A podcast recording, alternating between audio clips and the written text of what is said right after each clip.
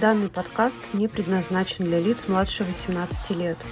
Могут содержаться сцены насилия, приема наркотиков, описание убийств. Также в подкасте может присутствовать нецензурная лексика. Паранормальных историй не пропагандирует наркотики и насилие.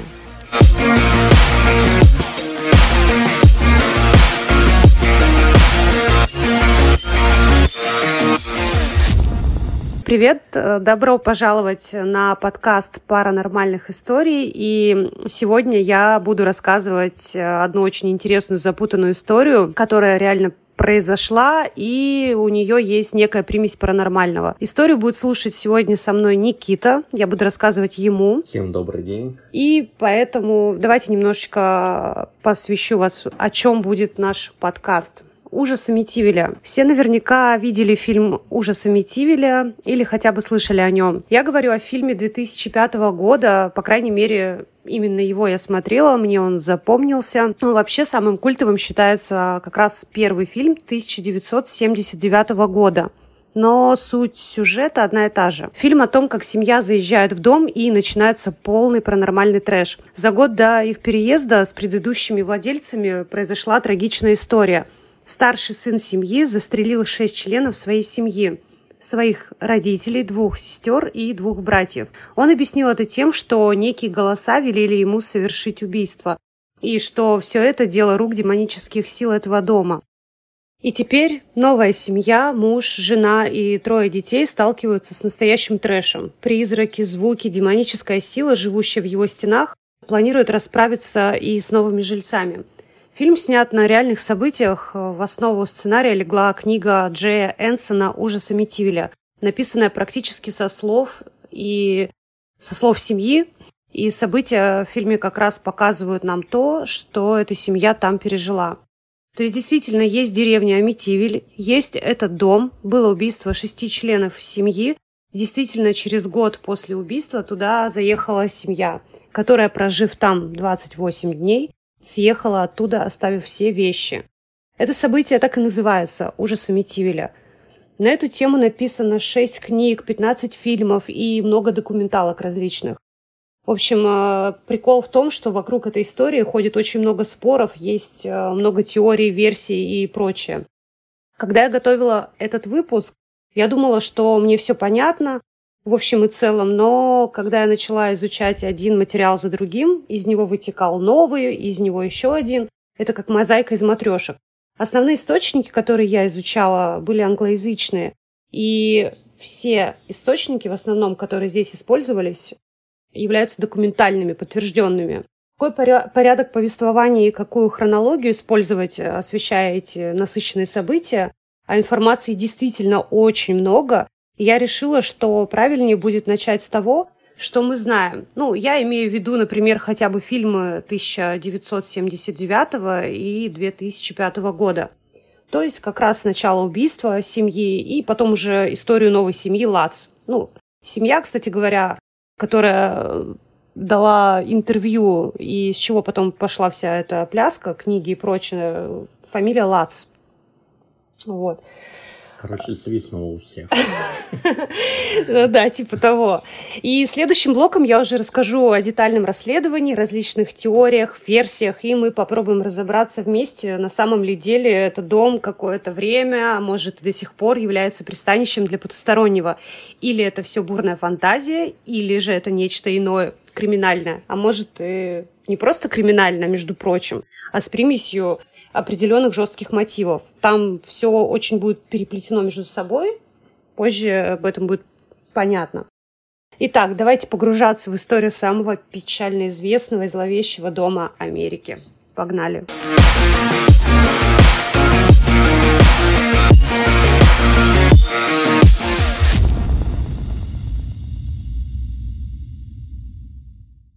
Никит, кстати, скажи, а ты сам видел фильмы вот эти 2005, может, 979 год? Да только один фильм, это давно. Ну вот, наверное, как раз который 2005 года, да? Ну да, где там топором порубили. Посвежей, который такой вот, ну... Там... Да, да, да. Ты помнишь вообще, кстати говоря, а то я рассказала вступление и даже не спросила примерно, о чем там было, хотя бы мазками общими. Да нет, я помню то, что свистнула фляжка у него. Вот, ему там голоса угу. Гигат, убей, угу. убей его, убей ее, мочи всех. Угу, угу. И все на этом. Ну, ты помнишь, да, что там э, у отца семейства, когда они заехали в дом, сначала все было окей, а потом у него постепенно, помимо того, что там были призраки, какие-то звуки, ну, по классике всех фильмов, что именно у мужика начало свистеть, и там под конец вообще у него, по-моему, даже есть кадр, я вот забыла там уже э, этот... Короче, фотка, кадр из фильма, у него у актера там даже глаза, ну, типа, уже кровью налитые были под конец. Вот. В такой степени. Если честно, тоже, кстати, фильм вот 1979 года не видела, но я позже тебе скину фотку, кадр. Вот говорят, что именно этот фильм, он был, во-первых, снят в этом доме. Вот, кстати говоря, события, о которых мы сейчас будем говорить, они начались в 1974 году, ну, реальные события, а фильм на минуточку снят в 79-м, то есть через пять лет всего лишь, то есть вообще самая свежатина. Вот. Я думаю, кстати, можем глянуть потом с тобой его, 79-го года. Итак, начинаем. Всего в 17 милях к востоку от Нью-Йорка, в городе Вавилон, в округе Саффолк на острове Лонг-Айленд, расположен тихий уютный пригород Большого залива. Деревня представляет собой тихое, богатое место для тех, кто ездит на работу в большой город. Основанная в 1653 году, эта деревня на южном берегу, само название которой означает «дружба», кстати говоря, имеет богатую историю. Например, э, во времена сухого закона, общенационального запрета на продажу, производство и транспортировку алкоголя, который действовал на федеральном уровне с 1920 по 1933. В бурные 20-е здесь жил Аль Капоне. У него как раз был особняк в Эмитивиле. Это американский гангстер итальянского происхождения, если кто не знал. Ты слышал о таком, Ники? Да, конечно, у нас полработы итальянцев. А, в общем, также там жил Уилл Роджерс, это американский ковбой, комик, актер. У него был дом через бульвар Клокс от Стоуна и другие известные жители. Вот, кстати, Алек Болдуин, знаменитый киноактер. Ну и да, дальше там проживали тоже знаменитые на тот момент личности, астронавты НАСА, композиторы, гитаристы, музыканты и так далее. Вообще, Амитивиль был популярным туристическим местом. Там находились большие отели на берегу залива, большие особняки.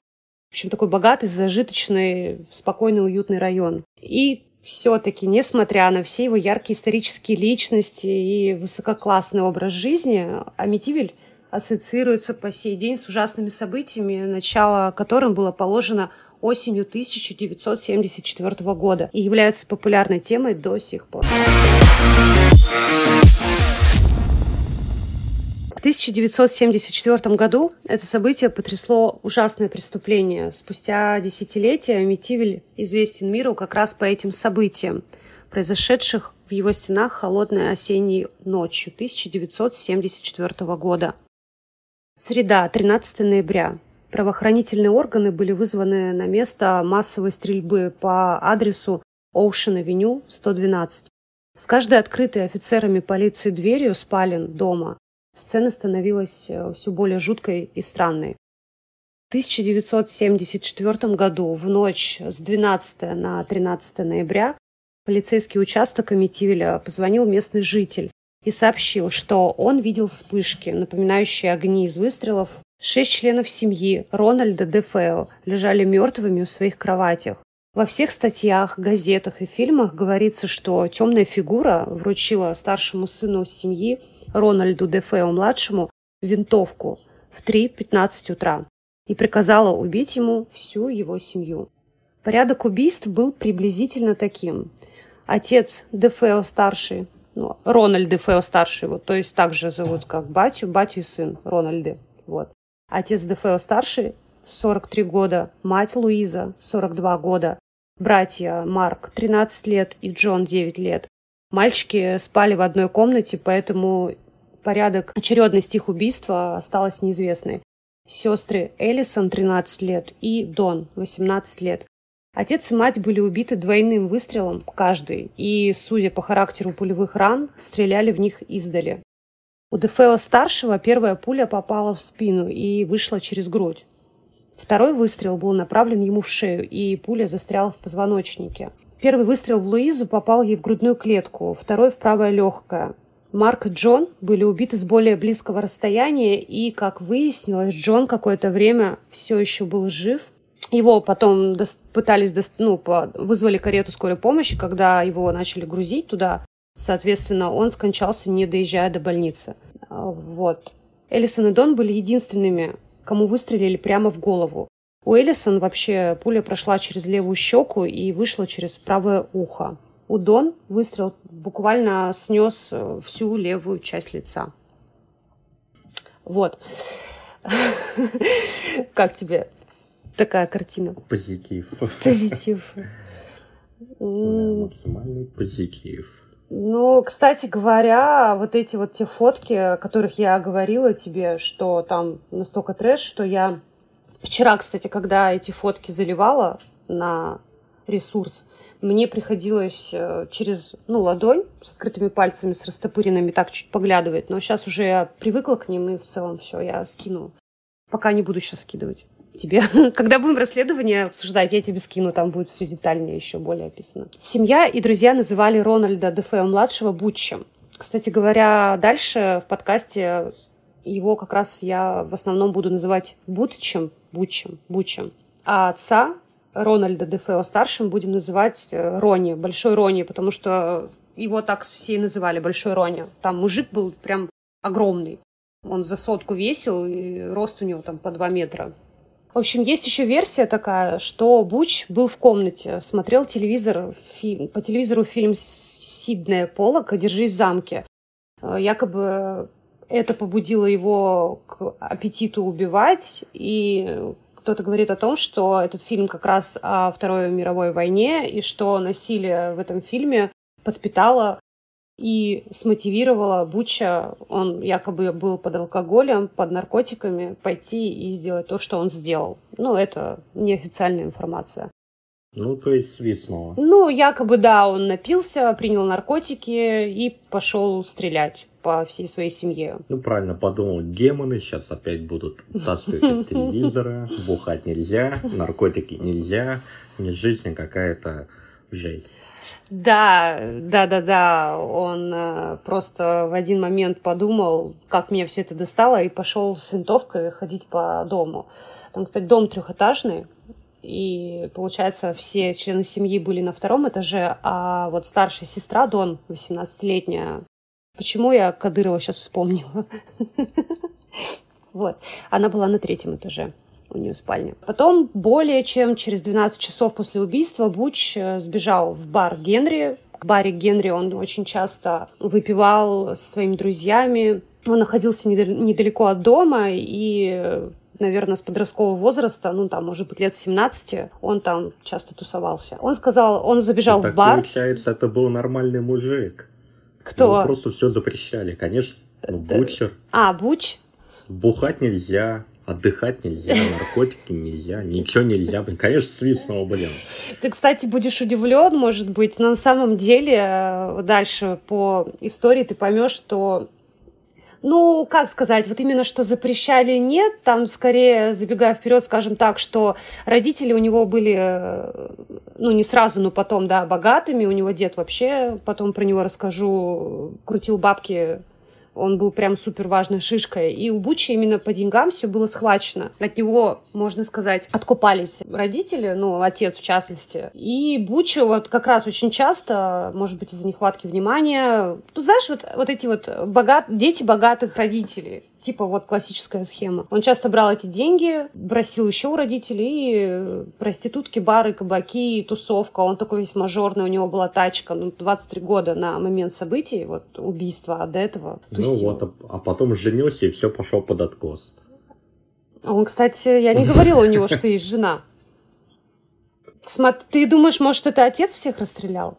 Ну да. Нет, смотри, сейчас еще раз. Вся семья, родители Большой Рони, это батя Большой Рони, Рональд Фео, старший батя, жена его, мать семейства, Луиза, а вот который как раз всех убил и расстрелял, это как раз-таки самый старший их ребенок, сын. 23-летний.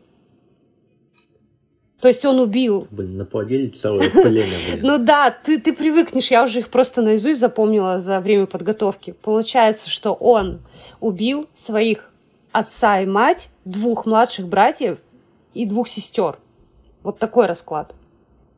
Так кровать не поделили, дом-то, блин, что? Ну, кстати, В комнате по два если- человека, такой табор. Там, кстати, у каждого была своя спальня, к слову. И, по-моему, три или четыре ванны я запуталась, пока искала информацию, но там будет э, схема дома. Я тебе скину тоже. Ну, короче, пацан жил нормально в целом, что касается денег. И мы не запрещали тусить, тусоваться ему было можно. И этот бар для него был частым местом. Он, ну, у него, во-первых, почти все друзья, насколько я поняла, были тоже с этой улицы, тоже все дети богатых родителей, и они там просто тусили вечерами, и все, никаких проблем. Короче, он 12 часов с момента убийства, 12 часов спустя, он э, забежал в бар и э, начал, как бы, сразу сходу забежал и начал кричать о том, что «помогите, мои родители дома мертвы». В общем, начал говорить о том, что он вернулся домой якобы с работы, у него дома мертвые родители. В общем, он смог убедить нескольких посетителей и своего лучшего друга. Его зовут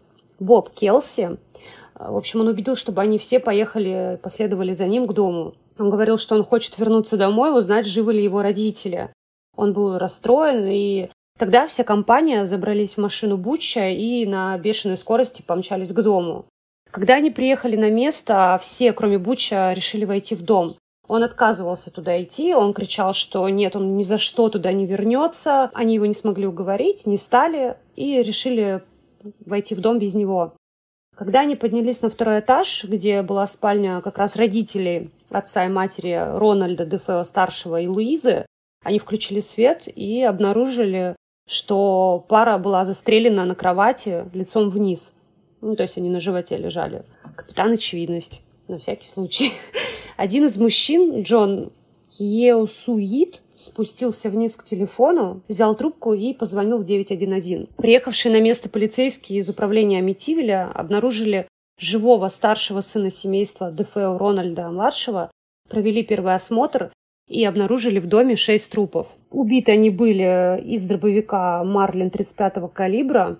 А Потом отдел убийств в округе Саффолк возглавили расследование и приехали детективы непосредственно уже на место преступления и начали первый осмотр, фото, отчеты. Улики собирать стали, опечатали там территорию. И, конечно, они сразу стали допрашивать сына, который, ну, единственный живой, да, Буча. Дефео и его лучшего друга Бобби Келски. Они сразу решили, что для безопасности Ро- Рональда-младшего лучше его увезти из дома и продолжить допрос в отделе. Когда они его увозили, журналисты и очевидцы на месте спрашивали, зачем полицейским его охранять, на что полиция сказала, что, между прочим, в доме вообще-то шесть членов семьи мертвы, и мы не знаем почему. Поэтому они сразу открыли дверь, посадили Бучу, закрыли и уехали, чтобы продолжить допрос. Вначале, вот прям буквально, да, первое, что на допросе сказал Буч, он говорил, слушайте, слушайте, ребята, я хочу вам помочь, окей? Я за вас, я хочу все рассказать. Он э, был очень подавлен, в состоянии истерики. Полицейские говорили о том позже, что Буч был очень открыт к диалогу, отзывчив. Он э, сам был готов остаться в полицейском участке да, на ночь. То есть он там лег, по-моему, на какую-то скамейку, на кушетку и ночевал там. А, Но на следующее утро полицейские надели уже на него наручники, видимо, да, по результатам допроса, к которому я вернусь позже, когда про расследование расскажу. Тут просто пока тезисно. И сводка газеты вещала о том, что Рональд Дефео-младший, 23 года, предположительно убил свою семью, и известно, что он пил в течение всего дня. После того, как появилась фотография в газете с предъявленными обвинениями в первом окружном суде в Хопхаге, где его арестовали под залог, Буч подтвердил, что он участвовал в убийствах. Он сказал, «Я слышал голоса, они кричали каждую минуту, чтобы я убил их всех. Я не мог опустить пистолет. Я чувствовал, что мной кто-то движет». Он клятвенно, между прочим, Буч на допросе уверял полицейских, что на злодейство его подтолкнул некий индейский вождь. Якобы он появился из ниоткуда. И именно он каждый день, каждый час и каждую минуту настойчиво уговаривал Рональда совершить преступление. Он говорил, что эти голоса не утихали буквально, и особенно в день убийства они буквально каждую минуту звучали. Адвокат, сразу услышав да, все эти казания Буча, решил придерживаться линии защиты, что у него у Буча сумасшествие, отклонение, он не в себе, чтобы его не посадили в тюрьму, а он отсиделся, отлежался некоторое время в психушке. Окрестности так, вся... конечно, в барах Джек Дэниелса напился, наверное. Вот тебе и вождь племени, блин. Ты думаешь, он белку просто поймал? Ну, всего-напросто Джек Дэниелс был виной. Ну, он, кстати, еще и наркотиками, вот он, по некоторым версиям, и в газете уже тоже про это писали. Единственный, кстати, момент у него полицейском участке, по крайней мере, детектив, который давал интервью из документалки, которую я смотрела, ну, какой-то судмедэксперт, он сказал, что вот про кровь там ничего не сказал, про анализ на наркотики, но он сказал, что там должны быть при осмотре на руках какие-то следы, типа, это доказало бы, что Буч употреблял наркотики накануне, но якобы он их осмотрел, и руки были чисты. Вот я не стала это включать сразу в в наш сценарий, потому что я не поняла, как можно по взгляду на руки определить. Вот. Но версия о том, что наркотики употреблял, точно есть. Окрестности и вся страна были потрясены бессмысленной жестокостью. Еще более ужасным было то, что выжил старший сын Дефео, Ронеф-младший. Он был арестован и обвинен в убийстве, в массовом убийстве в течение 48 часов после обнаружения. По мнению присяжных, дело было почти решено. Они почти единогласно приняли решение признать Буча виновным во всех шести убийствах. Несколько недель спустя он был приговорен к шести пожизненным срокам. Дом был выставлен на продажу. Он проходил в суде по наследству. Его цена была снижена, потому что, ну, потому что там убили шесть человек. Это понятно. Спустя год, да, дом сразу продается. Понятно, что все в курсе, что там произошло. Дом продавался очень дешево за 80 тысяч долларов. Спустя 13 месяцев после убийства и два месяца после того, как ДФО был вынесен приговор, 18 декабря 1975 года в дом Хай Хопс э, заехала новая семья Лац. Кстати, дом, знаешь, почему называется Хай Хопс? Ты можешь даже в интернете найти, что mm-hmm. его так называют. Он э, переводится как «большие надежды», между прочим. Я тебе, кстати, сейчас скину табличку, ну вот, которую я тебе хотела показать. Сам фото самого дома с этой табличкой. Сейчас тебе покажу, посмотришь это реально эта табличка там висела. То есть это не, а, скажем так, не после уже да, событий решили раздуть там журналисты или какие-то фанаты. Это на самом деле, когда этот дом вообще купила семья Дефео, отец эту табличку установил. Он решил, что если он вбьет табличку «Большие надежды», у них семья будет жить, ну, как это символ новой жизни и прочее. Сейчас символ новой жизни был вообще прекрасен в итоге. Вот, кстати, посмотри, сам дом. Это уже когда полиция приехала на место преступления. Фотки сделаны. Ну, нормальный такой огромный дом. Так, еще тебе, как выносили тело, у меня есть фотка, тела вернее. И я сейчас тебе еще скину фотки, сделанные журналистами, когда опрашивали людей, то есть там, там сразу толпа, во-первых, набежала, надо понимать на момент 1974 года в, вот, в Лонг-Айленде, мне трудно выговаривать этот город, в целом убийства были крайне редкие. А здесь это богатый пригород, просто богатый, зажиточный, спокойный. И сразу шесть человек плюс убита сыном. Ну, как бы толпа была огромнейшая. Это вот как раз дом сверху вид. Вот как раз, да, сам дом с табличкой сейчас. Угу. Прик... Да там больше сотрудник. Не знаю, кого он больнице, наверное, который носилку несет.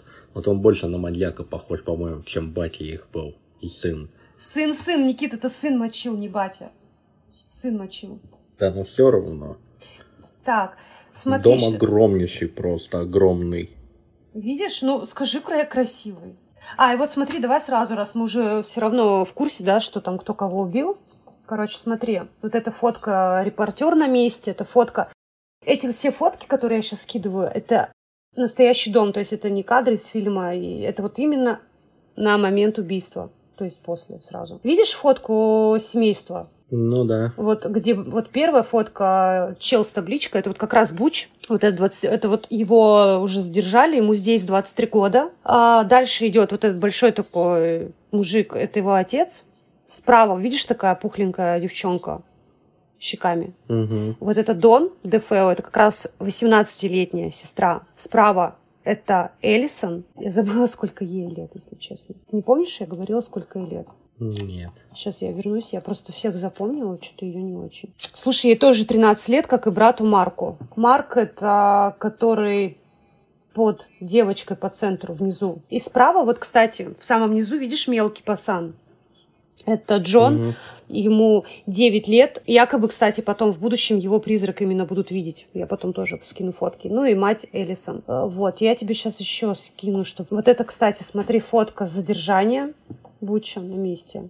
Его ведут уже, видишь, там в наручниках. Ну да, там пешки такие, как будто, блин, всю ночь в клубе тусил. А вот еще фотка, где из фургона фургон перемещают, видимо, между отделами. Это, по-моему, обычная пятница, блин. Давай, чтобы ты еще батька и сына лучше сразу отличал. Короче, сын Буч, отец всегда большой Рони теперь будет. И вот тебе еще фотка. Хотела позже скинуть, но скину сейчас. Вот видишь слева сынок Батек. Видишь, батя какой огромный, крупный. Ну да. Этот как Иисус какой-то. Ну вот, вот знаешь, на самом деле он не выглядит на 23, может быть, сейчас по нашим меркам. Может быть, за счет бороды, я не знаю. Но у него борода прям мощная. Я бы ему тут дала больше 30, если бы я не знала, что ему 23. Ты все-таки пока вот на данном этапе, да, думаешь, что он обкурился, и, ну или там, что он принял? Да, конечно, свистнуло у него от этого все, от жизни. Денег много, все доступно. Почему бы нет? Думаю, то пробовал, то пробовал. Надо что-то новое. Ну просто все равно странно, как бы просто ни с того ни с сего, когда все спят, ты берешь э, дробовик, винтовку или ружье и идешь просто расстреливать всю семью. Смотри, это фотка бара. Настоящая тоже фотка. Ну, то есть это все, это не все здание бара, там какая-то часть вход есть. Как он выглядит. Ну, вот сводка газет тебе тоже оригинальная. Нет, ну вот э, давай логично подумаем. Если чувак просто обкурился, набухался, и он просто берет ночью идет, убивает всю семью. Это одно дело, если бы он там убил, например, родителей, если они его там стращали в детстве, ну, грубо говоря. Или он был какой-то, наоборот, бедный, забитый, а дети жили другие шикарно. Вот просто ни с того, ни с сего по факту. Поэтому, видишь, есть, предпол... ну, есть, да, у некоторых до сих пор предположение, что какие-то голоса, может, от наркотиков, может, может, от демонов, проклятый дом. 18 декабря 1975 год заезжает семья Лац. Дом, кстати, Хайс Хоуп э, был построен в 1927 году.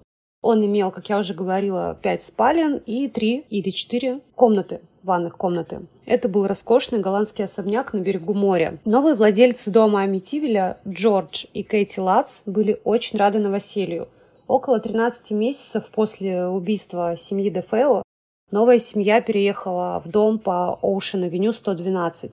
Джордж и Кейси Лац переехали в Амитивиль 19 декабря 1975 года с тремя детьми – Дэниел, Кристофер и Мисси. Детям здесь было просторно, в огромных комнатах есть где разыграться. Плюсом также считалось и удобное расположение. Ни Джорджа, ни Кэти не насторожили э, те факты, что дом продавался за очень невысокую цену. Купили его, ну, как я уже говорила, за 80 тысяч долларов. Каждый из них при этом хорошо знал о том, какие жуткие события разыгрались в его стенах за год до этого. Но сладкая парочка с тремя детьми были очень счастливы, ведь им дом, опять же таки, повторимся, достался по очень низкой цене. Ты как на их месте бы купил себе такой особнячок? Ну, условно, чтобы ты понимал, конечно, он купил э, бы. раз в, ше- в 5-6 раз дешевле продавался, чем стоил. На самом деле. То у нас даже на данный момент любую квартиру взять, ту же самую, которая не новая, а вторичка. Кто-то кого-то замочил, зарезал, повесился. Ну, дешевле, да, ну, бывает, бывает. Ну, Зато дешево. Но смотри, а если ты заезжаешь в квартиру, понятно, точно в ней, скорее всего, в большинстве из них кто-то умирал, ну, ну чаще, наверное, естественной смертью все-таки, я думаю. Но а как тебе такое заехать в дом, огромнейший особняк, он еще такой черно-белый снаружи, он ну, действительно использовали из черной белой краски просто стиль. И ты знаешь, что там именно такое убийство произошло, при этом ты знаешь, что весь год это дело прям громко звучало, везде транслировалось. Сразу же, да, начали порождаться какие-то версии, в том числе и про паранормальную активность, о которой мы тоже будем сейчас говорить. И ты спокойно еще с детьми заезжаешь, радостный. Ну, я бы все равно заехал, потому что всегда бы думал так, то, что со мной такого не будет. Блин, а я бы, наверное, заехала, только если бы я установила камеру видеонаблюдения туда, я вот, знаешь, скептически отношусь к паранормальному, но боюсь. И если увижу что-то необъяснимое, могу поверить легко. Я бы все-таки позвала туда, я не знаю, священников, еще кого-то. Ну, правда, вот я заезжаю в дом, где произошло убийство массовое такое, жесткое. Я для своего спокойствия, наверное, священника позвала бы. Не знаю. Но камер в то время не было, видеонаблюдения. Ну, короче, заезжает семейство Лац, веселое, счастливое, огромный дом, начинают там обживаться потихоньку. И уже через неделю, угадай что? Ну, у кого-то опять свистнул. Через неделю и родители, и дети почувствуют, что в доме происходит что-то неладное. По ночам из пустующих комнат исходил неприятный запах. Резко и громко хлопали двери, окна, и будто кто-то невидимый все это делал специально. Прыгающие тени по стенам, крики о помощи, стоны умирающих. И это было действительно просто невыносимо. Супруги рассказывали, что слышат скрипы и звуки, будто в доме кто-то есть. Температура резко падает, а в комнатах не выветривается трупный запах. Еще они говорили, что на стенах появлялись, исчезали черные пятна. Окна стучались и разбивались сами собой. А однажды Кейт, мать, то есть жена, мать-жена, проснулась левитирующей под потолком над своей кроватью. Как тебе такое?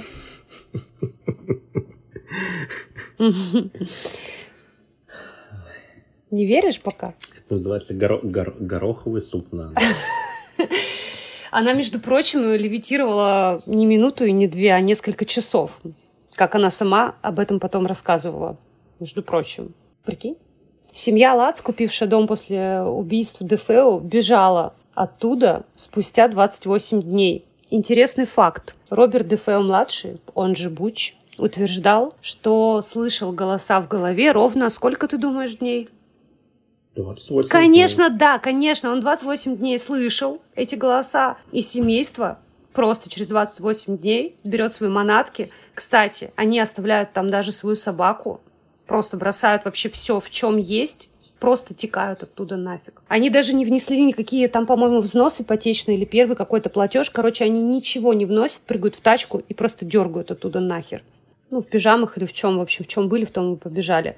Семья до сих пор не любит говорить о том, что произошло в последнюю ночь, когда они окончательно решили уехать из дома. Ну, якобы там произошел настолько жесткий трэш, что они об этом даже не хотят не, не вспоминать, не, говори, не говорить и не рассказывают об этом. В общем, что-то их там прям напугало. 14 января 1976 года утром семья покинула дом, и больше они туда не возвращались никогда. Позже они записали 40, 45-часовое аудио о том, что с ними происходило вот за все эти 28 дней просто лютого, если можно сказать, пиздеца.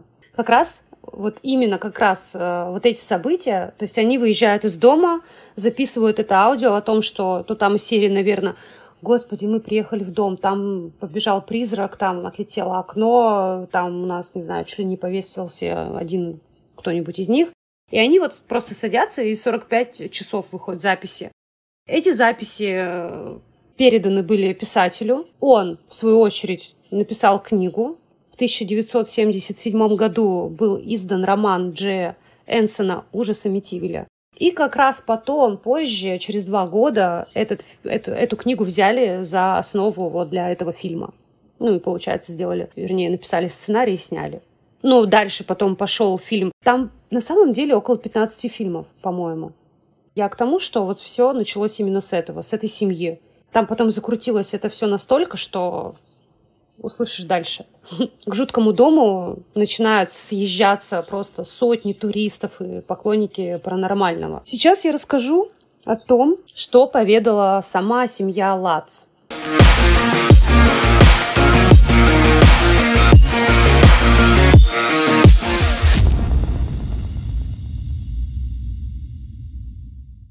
Собака новых хозяев дома, ретривер Гарри, пытался повеситься.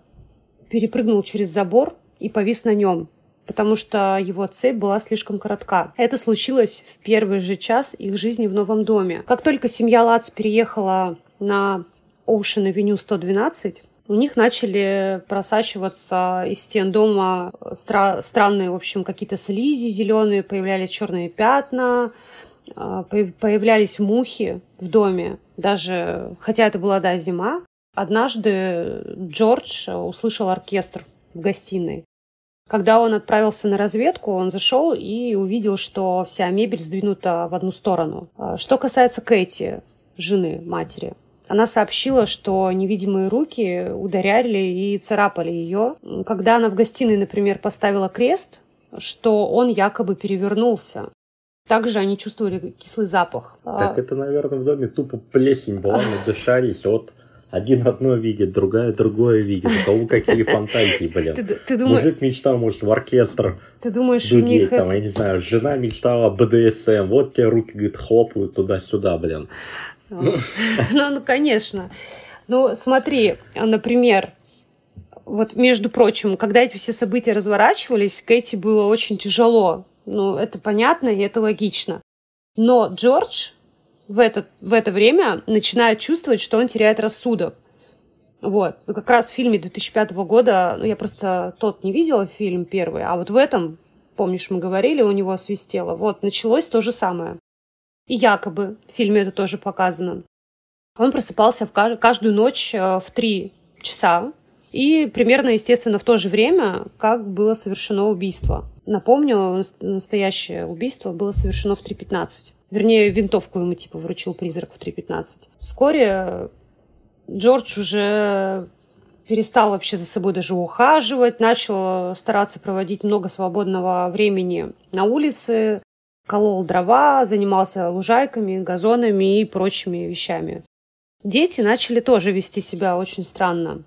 Они якобы начали спать на животе, как и семья Дефео, когда были обнаружены сотрудниками полиции. Отец семейства несколько дней просыпался в 3.15, 3.15 утра и слышал странные звуки. Кэти говорила о том, что иногда чувствовала, что как будто бы ее обнимает какая-то женщина. В некоторых комнатах также периодически появлялось большое количество мух. Также беспокоило поведение дочери. Девочка рассказывала, что у нее есть подруга Джоди, которая, по словам девочки, сказала, что хочет остаться в этом доме навсегда. Родители беспокоились. Ну, представь так-то, да, ты сидишь, к тебе подходит дочь, говорит, вообще-то у меня есть подружка Джоди. И она сказала, что хочет остаться здесь навсегда. В общем, ночью... Ну, пиндосов, блин, упорно детей, воображаемые вот. друзья, братья, да, сестры, я, блин. Да, я только хотела сказать.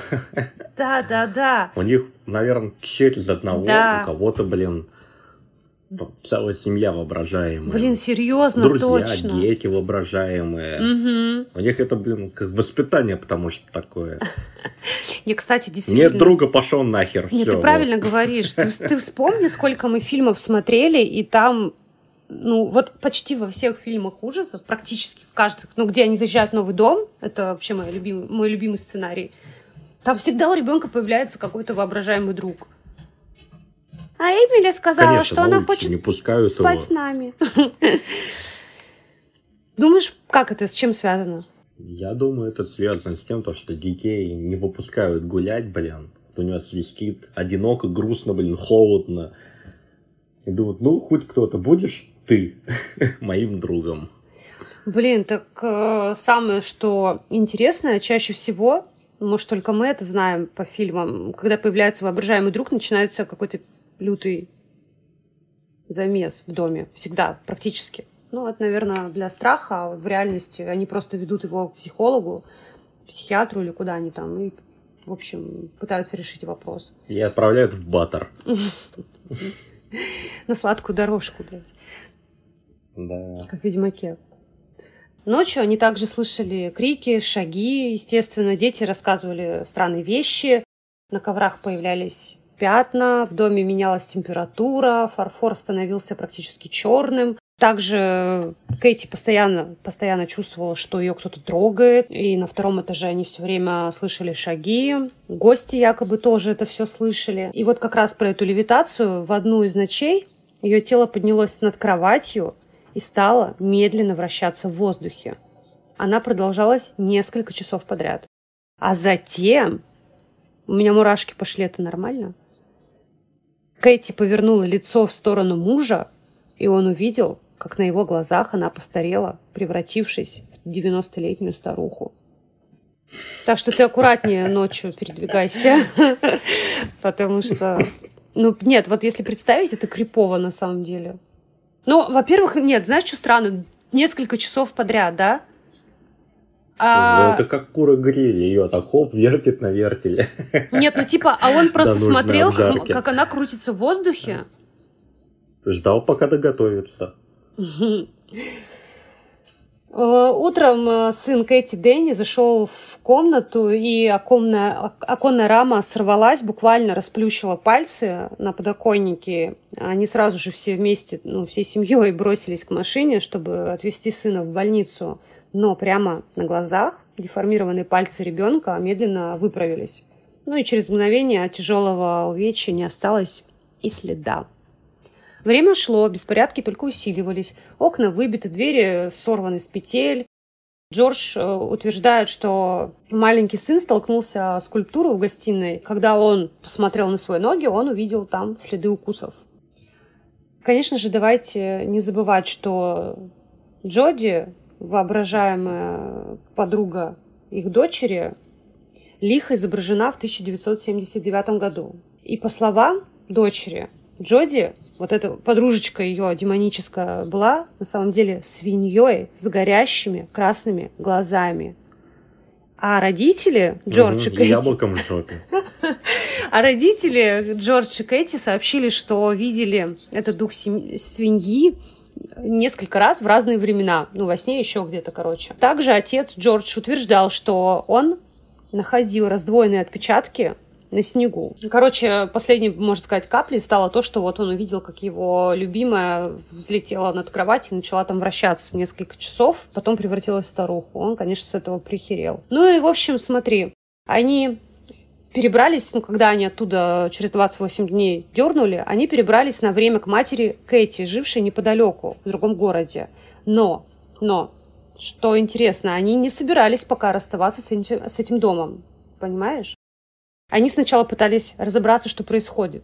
То есть они хотели съехать, якобы, и вызвать людей, священников, демонологов, чтобы пока они отсутствуют, дом очистили от этого всего, и они туда вернулись. В общем, близкий друг посоветовал им благословить дом. Пришел священник. Он посоветовал семье не использовать одну из верхних комнат, которую семья хотела сделать комнатой для рукоделия. Священник сказал, что он почувствовал там что-то странное. Как будто его кто-то ударил. Также он слышал голоса, которые приказывали ему убраться. Вот. И священник э, даже не мог толком осветить комнаты. Побелевший от страха, он признался, что он не в силах бороться с здешними демонами и поспешно дернул оттуда нахер. Потом они предприняли попытку, в общем, связались с супер-мега знаменитыми на тот момент Эд и Лоррейн Уоррен, супруги они просто максимально знаменитые охотники за привидениями в Америке. Ты слышал о них, кстати? Нет, я кроме Госбастера ничего не а. знаю. Ну, ну, ну, про них вообще-то много тоже фильмов снято. В общем, они помимо этого дела расследовали кучу других. Я думаю, кстати, они на самом деле не раз еще засветятся в моих выпусках, потому что они прям просто мегазвезды. Говорят, что именно после этого дела они стали просто, просто самыми крутыми чуваками в этой сфере. Пара модных экстрасенсов прибыла с большой помпой.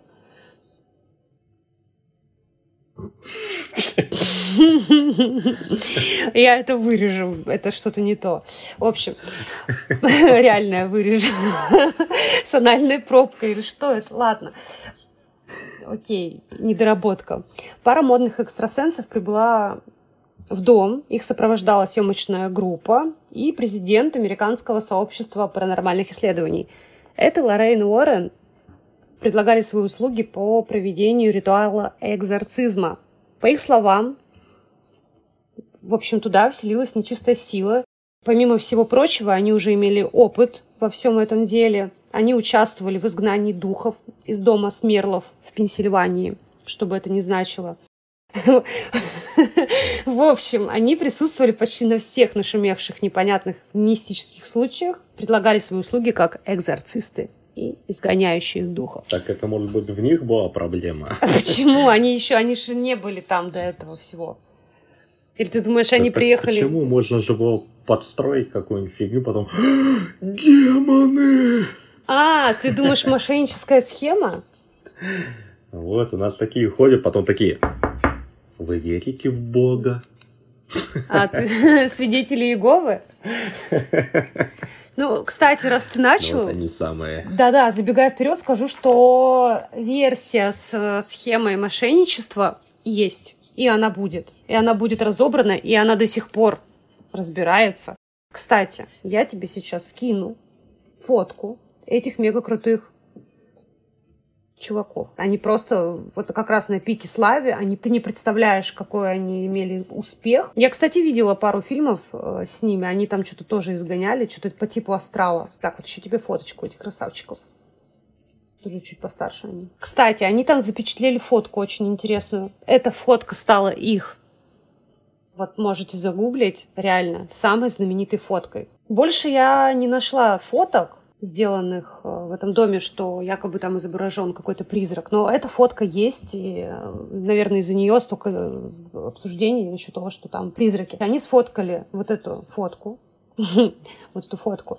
И здесь, здесь якобы изображен, видишь, призрак, мальчик. Многие эксперты подтвердили, что это не фотошоп. В общем, там можно отдельный выпуск снимать насчет этой фотки, но просто говорю, что я нашла. Этот Э, мальчик-призрак, он э, якобы, ну не якобы, а здесь вот на фотке, это, чтобы это не было, стоит, выходя из комнаты как раз двух братьев младших, э, Джона и Марка.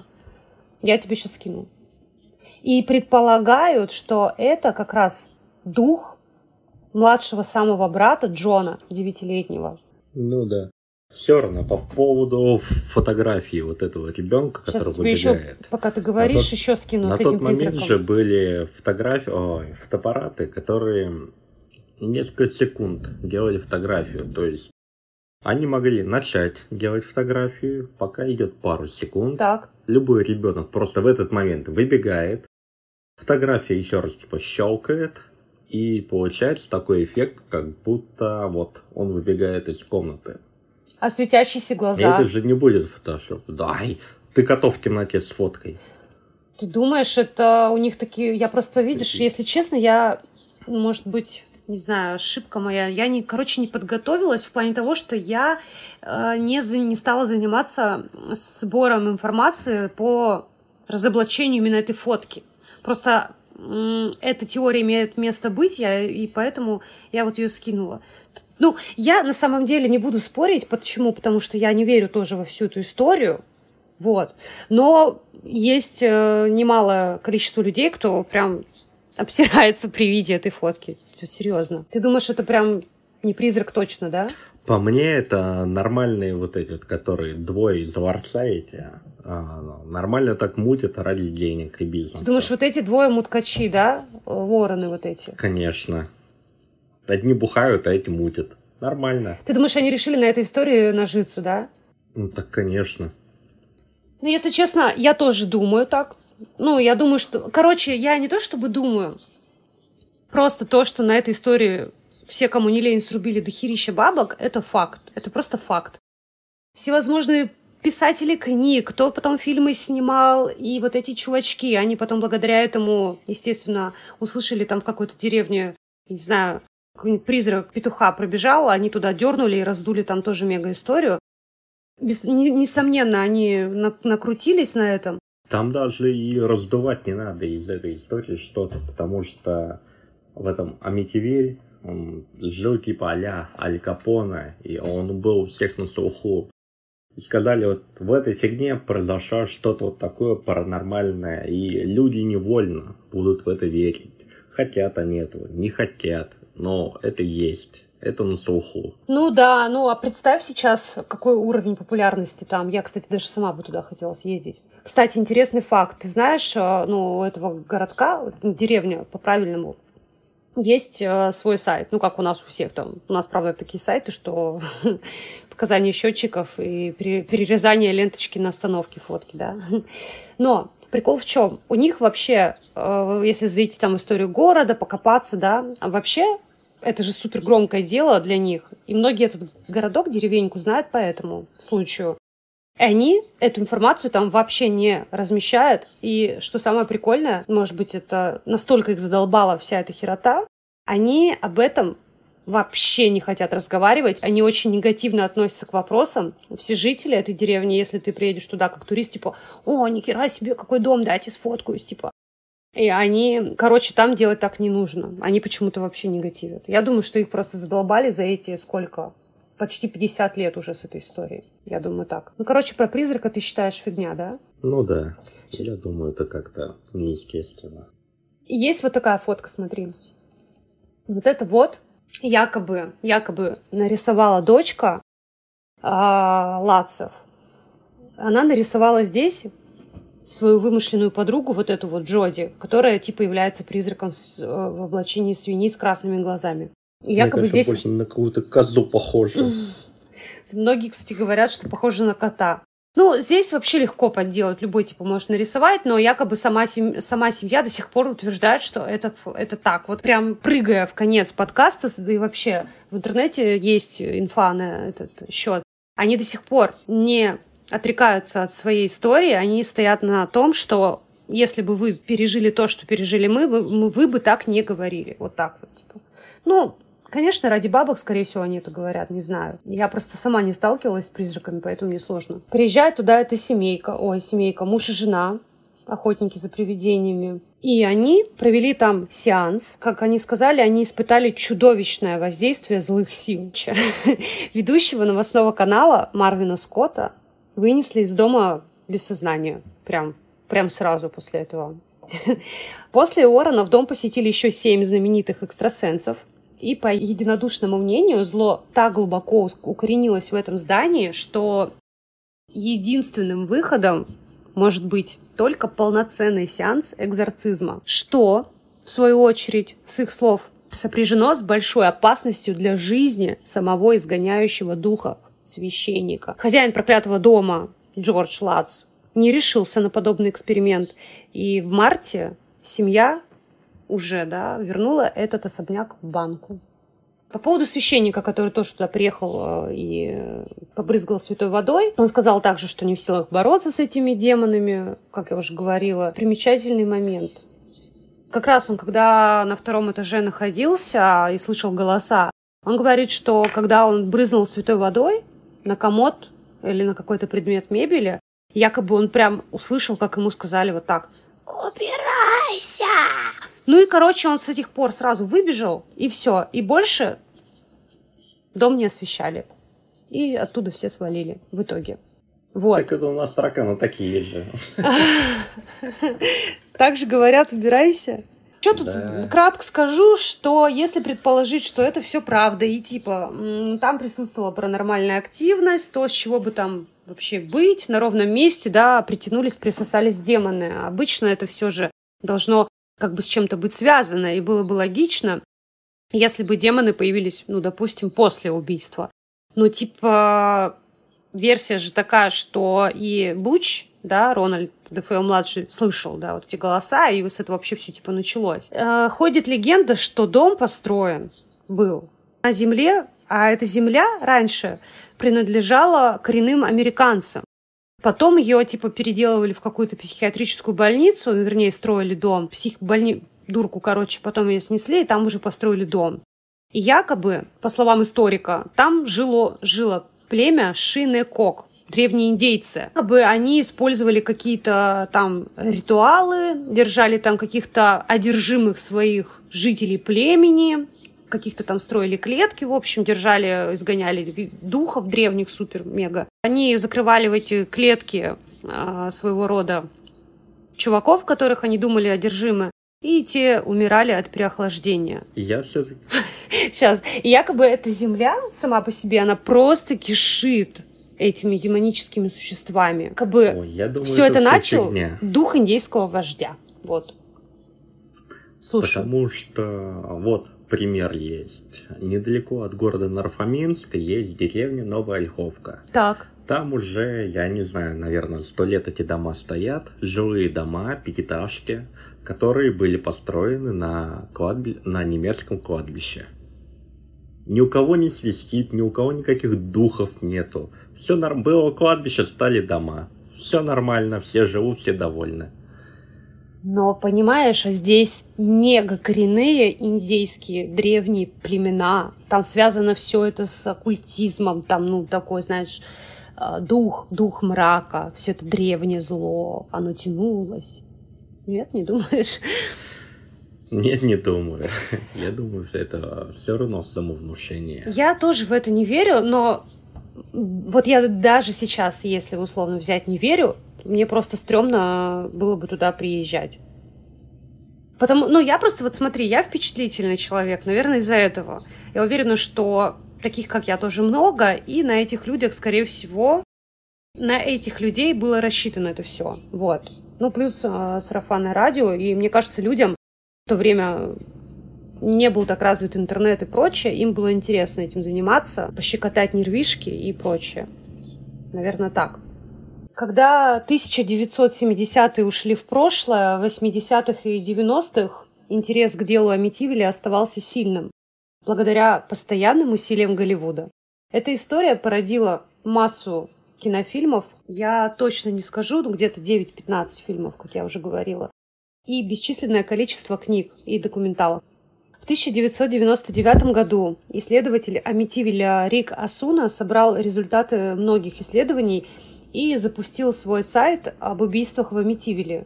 Чувак, мы про него еще будем говорить, заинтересовался этой историей еще в юношеском возрасте. На момент событий, о которых я сейчас говорю, ему 30 плюс. Он опросил всех, изучил, проделал большую работу, запустил сайт. И говорит дальше. Ко мне обратилась группа продюсеров, которая хотела, чтобы я возглавил исследование их документального фильма об Амитивиле – они полагали, что это будет фильм, основанный на фактах, и в нем должны быть отражены все стороны истории. И за это время я сдружился с Джорджем Латсом, который жил всего лишь в 10 минутах от меня.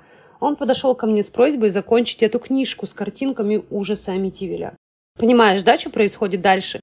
Человек, который занимается расследованием этого дела. Он прям хочет там докопаться до правды, всех опрашивает, читает, смотрит. И к нему обращается чел, который там жил. И это типа все видел, призраков. И говорит, чел, я книгу пишу, давай помоги мне, давай вместе сделаем э, хорошую историю и как бы всем все расскажем, покажем. В общем, он, Рика Суна, добился успеха как продюсер документальных фильмов. Он работал с Джорджем Латцем также над написанием еще одной книги об Амитивиле. То есть Латцы сначала с одним написали книжку, по которой там Голливуд начал снимать, и они решили ну, на этом не останавливаться еще с чуваком, запустить книжечку.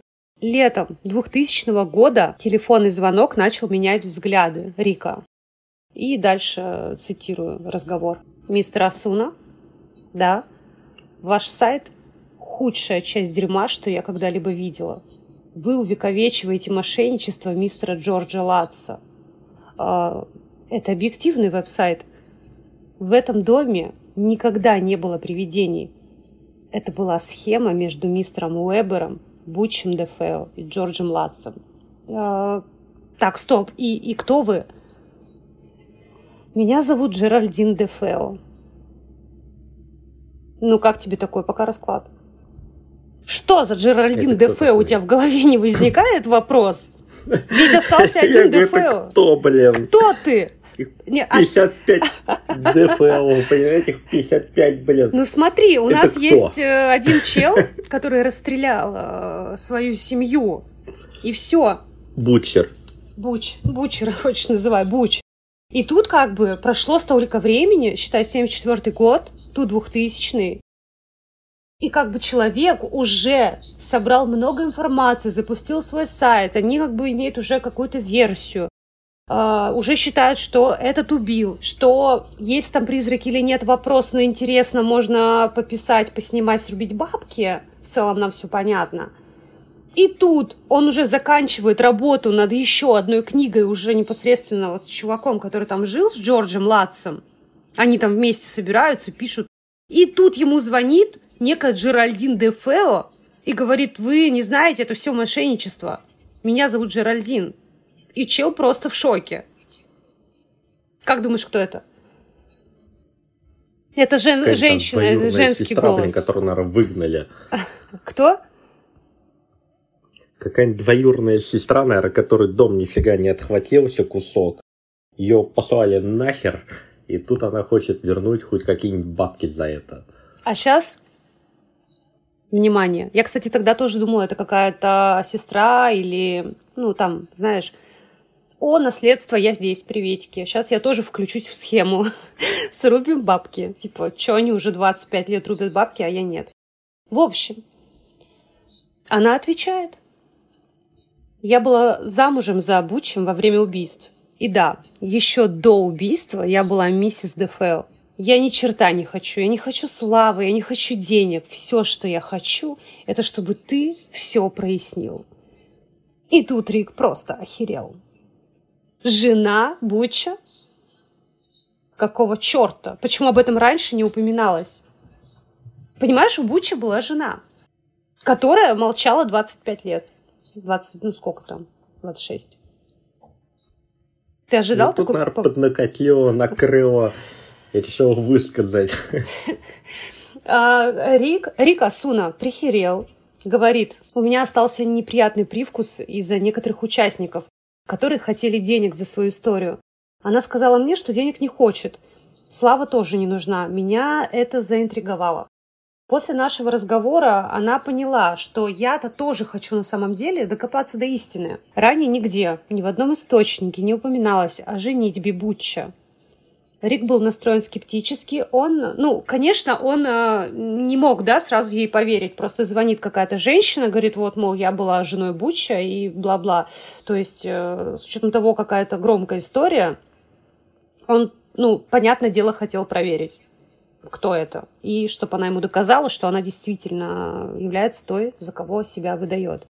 В общем, он начал задавать ей множество вопросов, и одно из вещей, на которых Рик проверял Джеральдин, были как раз фотографии с места преступления. А, вот эти фотографии, они ранее нигде не были опубликованы. Ни одна группа их не получала ранее. А так как Рик Асуна был руководителем исследования по этому делу, он э, имел связи, и у него появились э, короче, фотки, которые были скопированы, внимание, незаконно адвокатом и присвоены. Ну, короче, адвокат себе стащил фотки и, ну, видимо, за деньги там, да, решил Рику их отдать. В общем, во время разговоров с Джеральдин он спросил ее об, определенной фотографии с Луизой Дефео. Мать, да, я напомню. Луиза на фотографии сжимала в руке что-то интересное. Ранее Рик на это внимание не обращал. Джеральдин сказала, посмотрите внимательно, что на шее Луизы потому что это не католический крест. Да, на самом деле это был кулон, сердце, который был очень дорог Луизе и важен для нее. Понимаешь, что эта информация не была легкодоступной даже для Рика, пока Джеральдин ему об этом не сказала. Он приблизил фотку и увидел это. Ну, и оказалось, что она сказала правду. Дальше она сказала, мистер Дефео, Рональд Джозеф Дефео старший, его всегда называли Большим Рони по двум причинам. Первая из-за его размера, вторая, потому что его сына звали в его честь. И это нужно было для того, чтобы различать их двух. Рик также не знал об этом до разговора с Джеральдин. На самом деле у Большого Рони была творческая сторона. Тоже рассказывает Джеральдин. Он однажды написал песню своей жене Луизе, после того, как она решила от него уйти. Рик Асуна, да, исследователь, начал искать эту песню, и он ее нашел. Дело в том, что эта песня есть, дословно, ну не дословно, а суть песни Джеральдин ему рассказала, а при каких обстоятельствах она написана. Эта песня была потом исполнена певцом Джо Уильямсом. Он записал ее, и название песни тоже оставалось таким же, как и было. В итоге, после 50-часового телефонного разговора Джеральдин и ее способности подтвердить то, что она подтвердила, Рик подошел к продюсеру, с которым они уже сняли совместно документалку, рассказал ему все, что он узнал, но продюсер сказал, что его устраивает этот снятый материал, потому что как раз накануне Хэллоуин, и это было страшно, и то, что нужно. Реальная история была неинтересна. Они не хотели отклоняться от основной теории дома с привидениями. Тогда же, в это же время, Джордж Латт сообщил Рику, что докопаться до истины не было приоритетом, и что продажа сиквела фильма была более приоритетна. Рику же важна была правда, и на этом он прекратил сотрудничество с Джорджем Латсом. 2000 года Рик отправился на поиски истины этой истории.